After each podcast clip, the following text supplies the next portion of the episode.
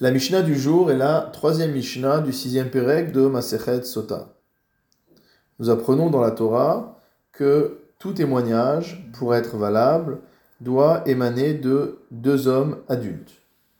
Or, dans la Mishnah précédente, nous avons vu un din apparemment surprenant, à savoir que concernant la femme Sota, il suffisait d'un seul témoin qui témoigne du fait qu'elle s'était rendue impure avec l'homme en question pour qu'elle soit répudiée par son mari et qu'elle perde sa ketouba. Dans un tel cas, on accorde foi au témoignage de ce témoin unique et on va donc considérer que cette femme a commis l'adultère de manière certaine et qu'elle n'a pas à boire les eaux de la femme sota. Notre Mishnah va s'interroger sur les raisons de ce digne apparemment tout à fait particulier. Chez Badin, la Mishnah nous dit qu'on aurait pu faire un raisonnement a fortiori, qui est le suivant. Si déjà le premier témoignage, qui ne l'interdit pas pour toujours à son mari, puisque le premier témoignage, c'est celui de la personne qui va dire J'ai vu cette femme s'isoler avec cet homme. Ce témoignage-là demande à ce que deux témoins interviennent, et la femme ne sera pas interdite à son mari pour l'éternité, puisque si elle subit ensuite le processus de sota et qu'elle ne s'est pas rendue impure avec cet homme, elle va survivre et elle va revenir à son mari, Vénisré Azara, elle aura en plus des brachot, etc.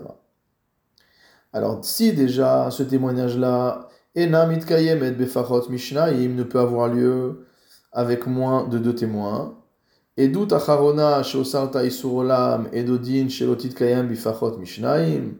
Va-t-on dire que le deuxième témoignage qui va la rendre interdite à son mari pour l'éternité pourrait se faire à moins de deux? On parle ici du témoignage d'une personne qui vient et qui dit que elle s'est véritablement rendue impure avec cet homme, non seulement qu'elle s'est isolée, mais qu'elle s'est rendue coupable d'adultère. Donc ce témoignage-là, a priori, étant plus grave que le premier témoignage, devrait avoir également deux témoins. Talmud Lomar, c'est pourquoi le Pasuk vient nous enseigner, dans Bamidbar au Perek He Pasuk Yud Gimel, Vered Enba, et mot il n'y a pas de témoin pour elle, et ici le mot, mot témoin dans le Pasuk est écrit au singulier. Il y a marqué Ed et non pas Edim. Kol Edut Shieshba. C'est pour nous dire que, quel que soit le témoignage, il est valable. Et donc, même avec un seul témoin. Kalvachomer le arishona meata. Alors maintenant, on va faire un raisonnement a fortiori dans l'autre sens. Et on va dire, acharona.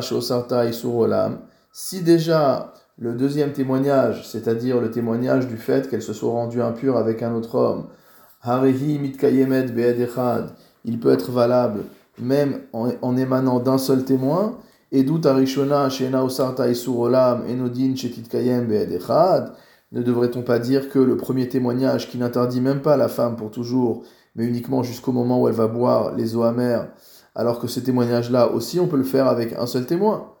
Talmud Lomar, c'est pourquoi le Passouk vient nous enseigner, cette fois-ci dans Devarim, au Perek 24, Passouk 1, Kimatsaba ervat davar, car il a trouvé en elle, motavo ervat davar, une chose de débauche.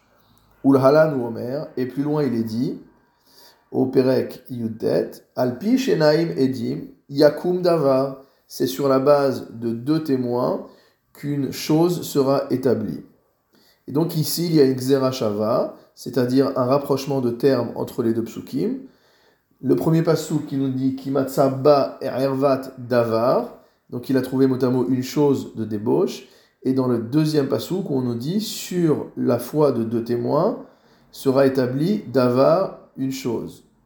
Donc de la même manière que dans le deuxième passou, on parle de deux témoins, il faudra deux témoins également pour le premier passou, donc pour témoigner que cette femme s'est euh, isolée avec un homme. De la même manière que dans le deuxième pasouk, il faut deux témoins. Afkan al Medim, ici aussi, il faudra deux témoins. La Gemara explique que nous n'aurions pas forcément eu besoin de faire cette, Xerashava. En effet, il est marqué dans le Pasuk Ve'ed Enba. Il n'y a pas de témoin pour elle. Témoin au singulier. Et la euh, Gemara commente ce Pasuk en disant Ba velo ba velo C'est-à-dire que l'intervention d'un témoin unique ne peut marcher ni pour le kinouï, ni pour la phase où le mari va mettre en garde la femme, ni pour la phase où on va témoigner qu'elle s'est isolée avec l'homme vis-à-vis duquel elle a été mise en garde.